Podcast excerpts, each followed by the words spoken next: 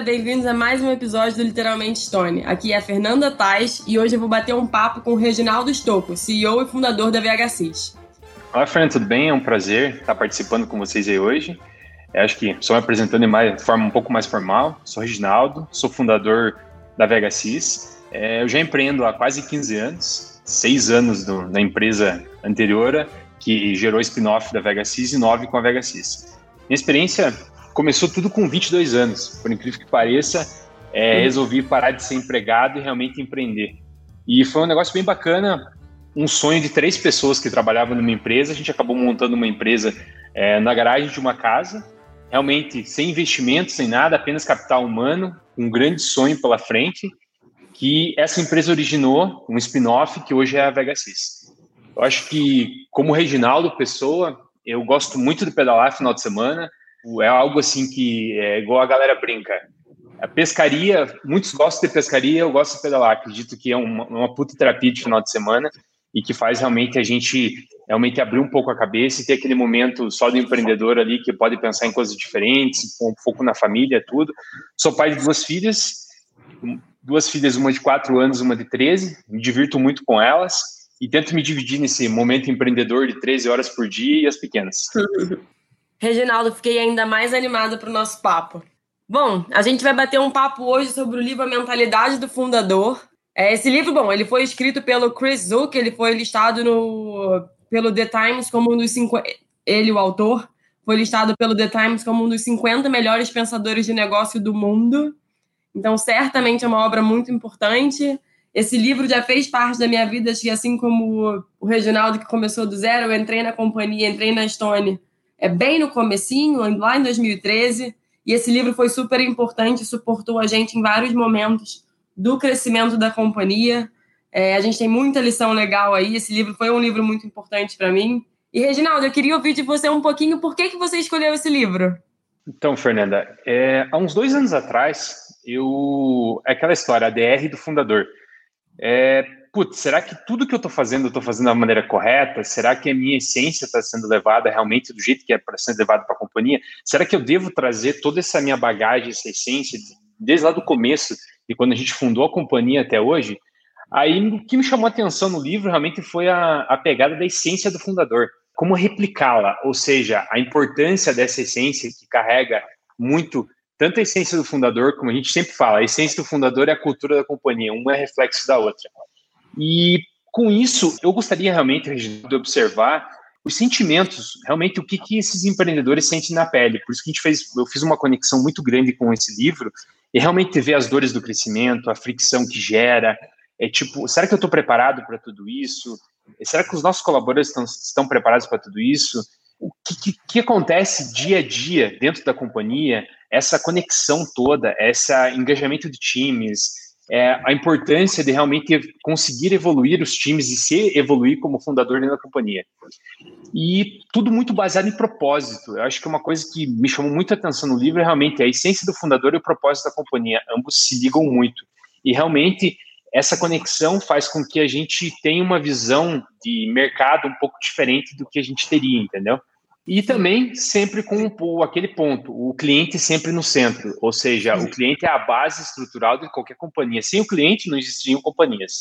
Até um ponto aqui, falando muito de propósito, aqui na Vegas, nosso propósito é ajudar o micro e pequeno empreendedor a gerir seu negócio e de forma simples e rápida, tornando o processo burocrático mais simples e poupando tempo. Mas assim, como que a gente chegou nesse propósito? Esse propósito já estava no nosso DNA lá no começo. Só que ele foi conseguindo, a gente conseguiu absorver realmente ter o ponto desse propósito com relação ao produto, nossos colaboradores, os times de atendimento, no decorrer dos anos. Realmente com várias DRs que a gente vinha fazendo, mas ele estava no nosso DNA desde o começo. Reginaldo, vou aproveitar que você já falou um pouquinho sobre a sua história, que você já falou um pouquinho em que momento o livro entrou na sua vida. E aí eu queria entender um pouco melhor como é que ele influenciou o seu modo de liderar, o seu modo de gerenciar. Que, que ele mudou para você? O que, que foi o grande insight que você teve depois de ler esse livro?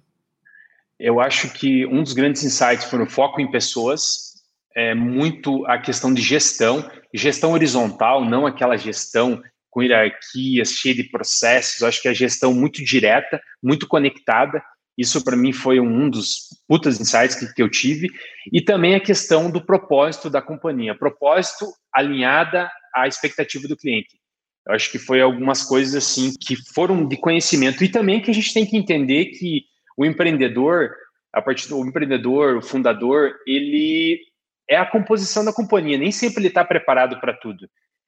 Só que ele está preparado, ele tem as, ele tem dores diferenciadas de que outros colaboradores têm.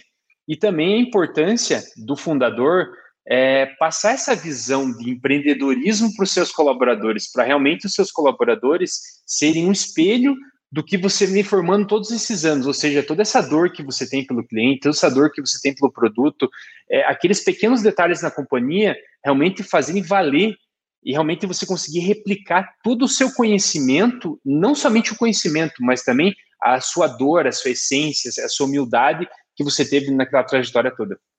Boa. Reginaldo, eu tenho uma curiosidade aqui com base em tudo que você falou, que é o seguinte. É bom, o cerne do livro ele está ali no paradoxo de crescimento, né? Então, crescimento traz complexidade e a complexidade mata o crescimento. E aí, ao longo do livro, ele vai falando bastante sobre, eventualmente, a consequente burocratização, perda de propósito, que é um assunto que você falou bastante, era como os principais e grandes riscos do crescimento das empresas. É bom, a VHC já existe desde 2011, se eu não me engano, e aí eu queria entender um pouquinho o que, que vocês fazem de uma forma prática para evitar esses riscos, né? Então, primeiro, vocês já, vocês já se sentiram próximo deles? Você já se sentiu próximo, eventualmente falar, hum, poxa, acho que essa decisão que a gente tomou, cara, tá, pode estar tá indo um pouco, ficando um pouco burocrático demais. Acho que a gente está falando pouco sobre o nosso propósito, sobre o nosso cliente. E aí, então, enfim, acho que falei para caramba, mas a pergunta é: você próximo desse momento? E se sim, o que vocês fazem para evitar? Então, acho que vamos, vamos, vou conectar, vou conectar a sua pergunta num exemplo que eu sempre dou para empreendedores que estão começando a empreender ou estão no start da brincadeira ali. Eu acho que é muito da dor que a gente passa, entendeu? A gente sempre fala, putz, quando você tem 40 colaboradores, geralmente você está no espaço pequeno, escritório pequeno, está todo muito, muito bem enganjado, pô, tem um aniversário, tem uma pequena festinha, tem um problema, todo mundo senta e tenta resolver. A partir do momento que você chega em 80 pessoas, começa a iniciar alguns processos na companhia. Ou seja, o time de vendas vai para um lado, o time de atendimento para outro, ou seja, a gestão tem que estar tá muito centralizada para fazer com que a roda gire, ou seja, não está todo mundo mais no mesmo local. O pessoal já está um pouco mais separado. E a tomar decisão começa a ser mais em conjunta, ou seja, a liderança começa a ter, tomar mais forma, mostrar mais para que veio dentro da companhia. Aí, um estágio que a gente iniciou, ele ainda está ainda, que é o acima de 150 pessoas que é um processo que, infelizmente, a gente tem que ter algumas burocracias, porque acreditamos que algumas burocracias é, são o freio, ou seja, realmente dão segurança nas tomadas de decisões. Claro, existem burocracias e burocracias. A gente vai na linha da burocracia correta. Burocracia, o que acontece? A companhia tem que ter mais KPIs, KPIs bem definidas, para acompanhar a qualidade de entrega, entregas micro, macro, é, foco realmente nos pequenos detalhes. E falando muito em foco nos detalhes, é, é, até um ponto que, nesses papos que a gente tem com empreendedores, muitos empreendedores, depois que passam desse, desse nível de 150 pessoas, eles focam muito em receita. Geralmente já receberam investimento anjo, estão evoluindo, e é muito focado na receita, mas eles acabam esquecendo realmente do propósito com que a companhia estava ali certo? Até um exemplo que, que aconteceu com a gente, a gente estava muito focado na questão de resultados da companhia. E quando a gente fica muito focado em resultado e não olha o todo, a gente tem que dar um passo para trás. E o que, que a gente fez? Alguns anos atrás, realmente a gente não estava, a gente estava observando sempre a receita, receita, receita. A gente falou assim: vamos começar a observar um pouco mais o cliente. Se a receita não é consequência de um bom atendimento, de entender realmente o cliente, de ter essa visão de empreendedorismo junto ao cliente, geralmente esse cliente é uma pessoa só, é o, é o cliente que é, é esse empreendedor do outro lado, é ele que vende, ele que compra, ele que administra. Realmente o tempo dele é muito valioso. Será que não está é, na hora de a gente dar um passo para trás e rever isso? Isso aconteceu aqui na Vegasys. Realmente a gente conseguiu rever isso e a gente realmente tomou uma forma diferente de companhia. Todo mundo trabalha realmente focado num propósito só, que é Realmente, uma companhia tem que ser altamente sustentável, trazer suas receitas, porém o cliente tem que estar bem engajado. Achei muito interessante ouvir tudo que você tem para contar pra gente, até porque eu acho que eu fiz um paralelo grande com a Estônia lá atrás, quando eu entrei na companhia. Eu não sei, acho que devia ter alguma coisa entre 10 e 20 pessoas, era realmente o começo ali da Estônia. E eu lembro muito bem, no começo a companhia dividida ali entre negócios e tecnologia. E aí, com o tempo, conforme vai crescendo, você realmente passa a ter lá os times indo cada vez mais, é, trabalhando cada vez mais separados, e aí você tem que fazer isso que Acho que um, um, um dos aprendizados muito legais desse livro é você ter a consciência que isso pode acontecer e a consciência que isso é natural que aconteça. Então, você como líder, você como fundador, no seu caso, é super importante você pegar as pontas e trazer de volta, né? Então, vamos falar sobre isso. Vamos entender o que está acontecendo. Vamos garantir que a gente, que nós temos processos inteligentes, né? O processo não é o problema. A burocracia é o problema. Eu achei super interessante você contar, porque eu lembro muito bem quando chegamos em 70 pessoas, quando chegamos em 200 pessoas, e você olhar para o lado, você já fala, nossa, como a empresa é grande. E, bom, você vê a história do tamanho que está hoje. E cada passo desse é um passo importante. E essa é uma preocupação que ela tem que ser constante, né? Acho que não é, não é uma coisa spot, né? Não, agora eu cresci, vou pensar nisso. Não, acho que um, um, ponto que eu achei muito legal no livro, que foi recomendado para a gente bem no começo, é, vamos criar consciência sobre o assunto e entender que ele é perene. Então, você vai ter que discuti-lo e refletir sobre isso. É uma coisa que você tem que prestar atenção no dia a dia, né? Então, acho que a gente gosta muito de falar sobre pensamento crítico, sobre ser crítico. Então, você está passando por um problema que você, por um processo, eventualmente que você não concorda, que você acha que está burocrático, que está com etapa demais, com gente demais, levanta a mão, vai resolver, porque não vai se resolver sozinho, né? Então, é, enfim, eu acho que você contando foi super gostoso de ouvir, porque me, me levou lá para 2013, 14, 15, e, e, como cada etapa dessa é importante, e como é, é, como é importante também os líderes serem protagonistas nesse processo, para evitar, não só os líderes, né, mas a equipe inteira, o time todo, ser protagonista para garantir que você não, não passa a olhar tudo como uma empresa grande e achar que complexidade é uma coisa natural, porque no limite não precisa ser, né? Então, achei muito, muito legal ouvir tudo que você compartilhou. Acho que com certeza mais pessoas vão, vão se identificar. Bom, falando um pouquinho sobre a mentalidade do fundador, o é, que, que você exatamente acredita que seja essa mentalidade? Por que, que ela é ideal para as empresas e startups? Assim, ela é ideal. O é, que, que, que você viu ali? É, bom, vou voltar um pouquinho, né? Então, nas passagens do livro, os autores falam sobre três principais características, né, sobre essa mentalidade do fundador. Que aí elas são capazes de aliar inovação contínua a grande escala.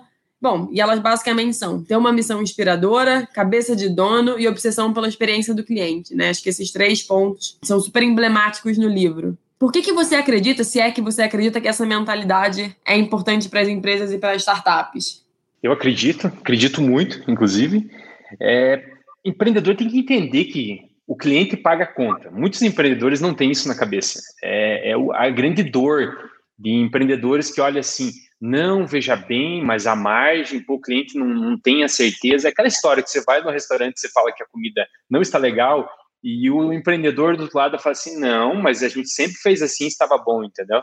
É, é aquela complexidade.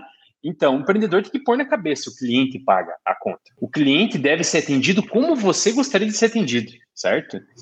E até, até um, acho que reprisando novamente, é, precisamos nos reinventar a cada dia. A gente precisa reinventar o processo a cada dia, mas não somente o processo da companhia, mas também o pensamento nosso, o pensamento dos empreendedores, o pensamento dos colaboradores, dos gestores e assim por diante. Reinventar formas de atendimento, vendas, produto, é, o todo, entendeu?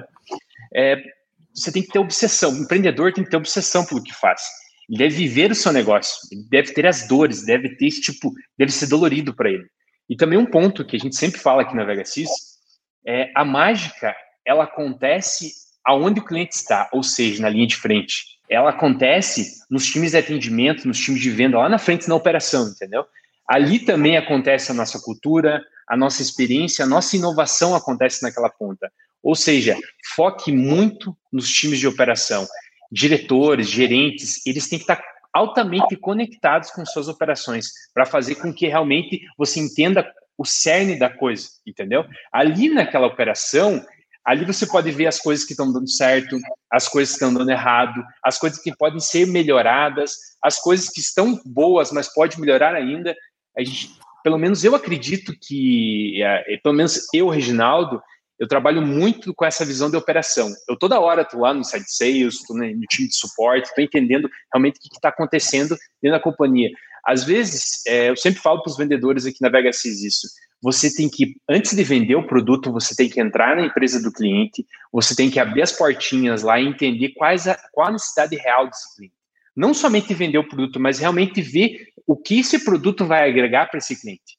A gente acredita muito, por isso que eu acho que essa mentalidade de fundador, que ter essa essência sobre o negócio, o fundador tem que estar lá na operação, sentindo o cheiro, entendendo o que está acontecendo. Até o livro cita alguns exemplos de, de Apple, é, Starbucks, que realmente os fundadores fazem a diferença do negócio. Mas, Reginaldo, aí eu tenho um ponto, né? Porque eu acho que é, o conceito é muito bonito e ele é muito. Bom, é difícil você discordar, né? Que é, bom, a alta liderança tem que estar conectada com a ponta, mas ao mesmo tempo, existe um desafio grande em verdadeiramente fazer isso, né? Porque cada um tem a sua responsabilidade. Então, como é que você, como é que você, como é que vocês fazem na VHCs para manter essa conexão sem que se perca o foco, né? Eles têm responsabilidades é, que, que, enfim, que demandam tempo, que competem com o tempo, e ele não pode estar 100% na, na, na ponta o tempo todo, porque ele tem que conseguir botar a cabeça na água e tirar a cabeça na água até para conseguir olhar um pouco mais todo e fazer ali as, enfim, e aí honrar com as responsabilidades que ele tem. Como é que vocês fazem na VHCs para manter essa conexão da operação com, com a liderança sem que, sem que isso prejudique ou sem que isso atrapalhe o trabalho? Então, Fernanda, é exatamente uma pergunta que um colaborador, que um gestor nosso fez um tempo atrás para mim. Ele falou, ele fez exatamente a mesma pergunta como eu já não tenho tempo, como que eu vou conseguir é, estar ouvindo algumas ligações, uma amostragem, entendendo, ouvindo um cliente, indo até um cliente, sendo que as minhas tarefas eu tenho que manter em dia para realmente manter a performance do meu trabalho. Eu acho que tem que existir uma balança sobre tudo isso, entendeu?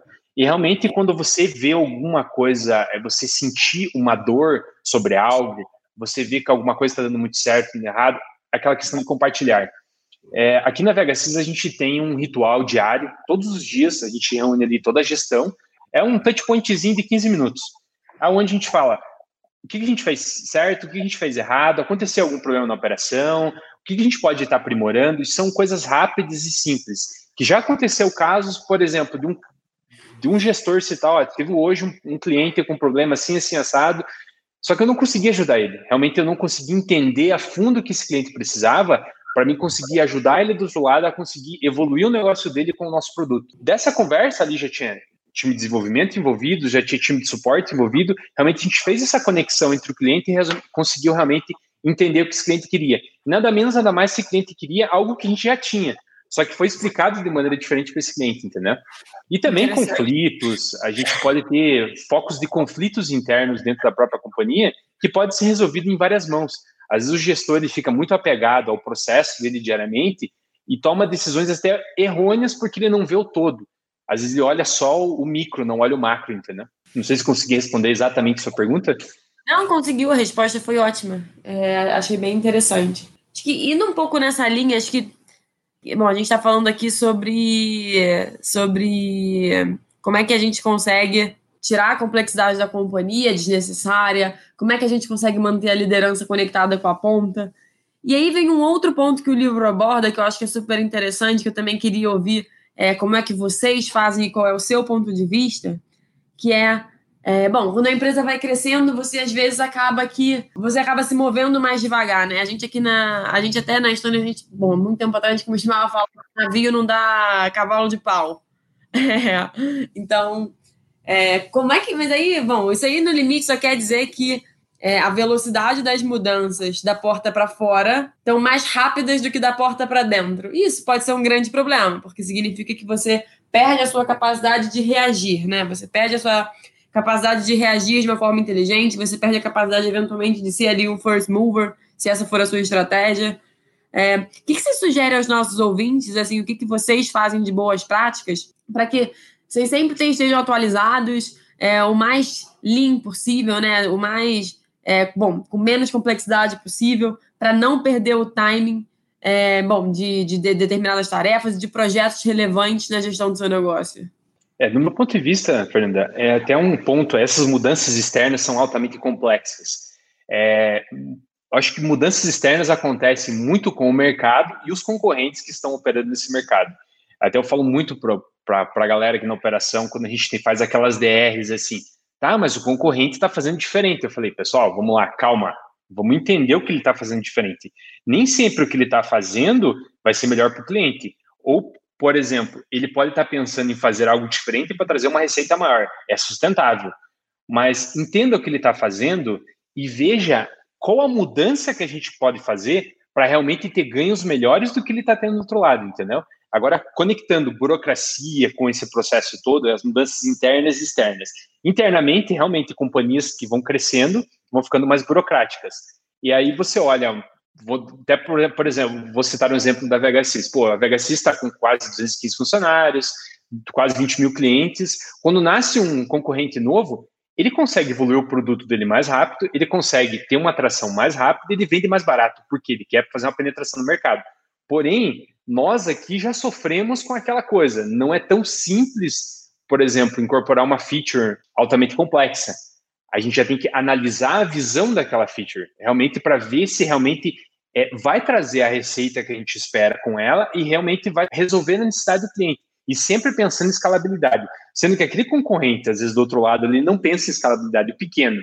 Agora, vamos para o outro lado. Temos os grandes concorrentes que estão lá se movimentando, evoluindo um produto e às vezes fazem movimentos de teste que vem muito de efeito manada. Às vezes os pequenos começam a olhar grandes players fazendo um MVP, um teste, só que chama muita atenção deles e eles vão no efeito manada, eles acabam seguindo esse concorrente e chegam lá na frente quando esse grande player fez o teste, deu errado, ele descontinua. E o pequeno, ele não tem essa movimentação.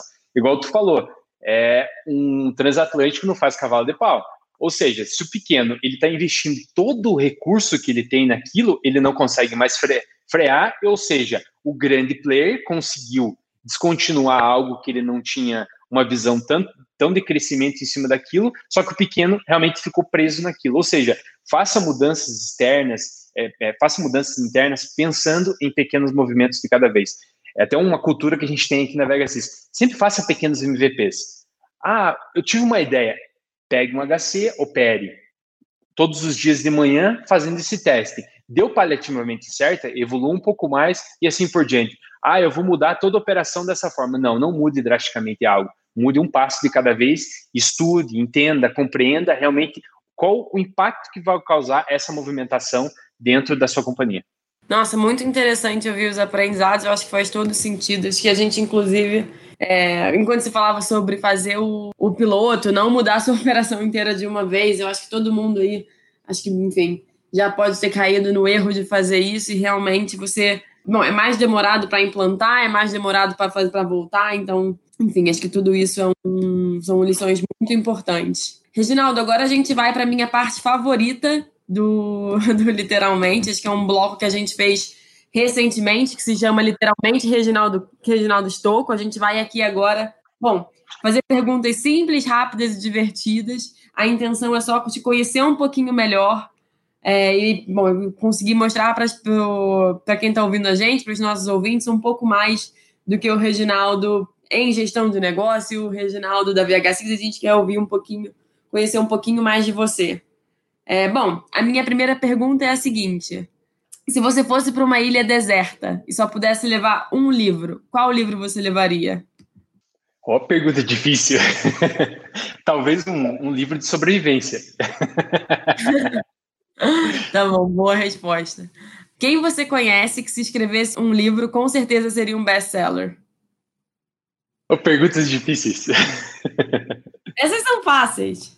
Eu acho que o nosso gestor de o, o, o nosso de, de, atendimento do cliente. Ele tem história boa para contar. Qual é o nome dele?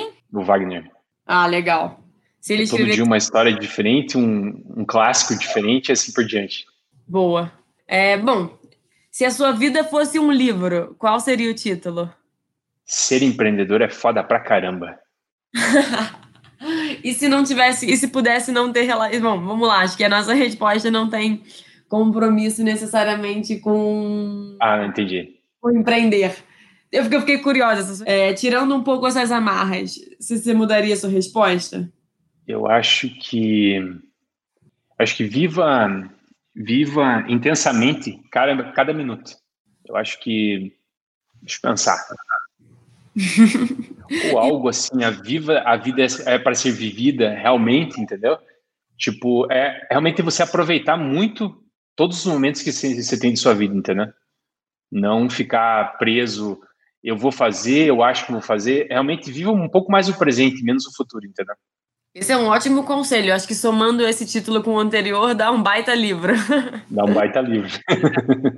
e, Reginaldo, você tem algum livro favorito, um livro de cabeceira, um ou mais, que não tem, não precisa necessariamente ser relacionado a negócio e a gestão de negócios? Você tem algum livro que você gosta muito que você recomendaria? Eu acho que o Sonho Grande é um livro assim que me chama atenção a maneira, dá uma forma totalmente de administrar, entendeu? Eu já li esse livro umas duas ou três vezes e tipo um livro que me chama muita atenção, me recomendo eh, até para muitos colaboradores nossos aqui na Vegas geralmente fazem assim, não, me recomenda o livro O Sonho Grande. Mas por quê? Para você entender como que a vida do empreendedor não é fácil e como você realmente consegue mudar a forma das pessoas pensarem. Entendeu? Boa. Reginaldo, infelizmente vai chegando ao fim aqui o nosso episódio. Foi um prazer enorme te receber no Literalmente Stone. É, bom, fiquei super feliz de poder te conhecer um pouco mais. É uma honra ter você com a gente no nosso ambiente empreendedor da Stone. É, você, bom, é, o convite feito a você foi feito com todo carinho. É um prazer enorme e eu estou super feliz de ter batido esse papo com você. Muito obrigado, Fernanda. É um prazer ter participado e bora empreender. Bora empreender. Bom, pessoal, obrigada a você que nos ouviu. Espero que você tenha gostado desse episódio do podcast.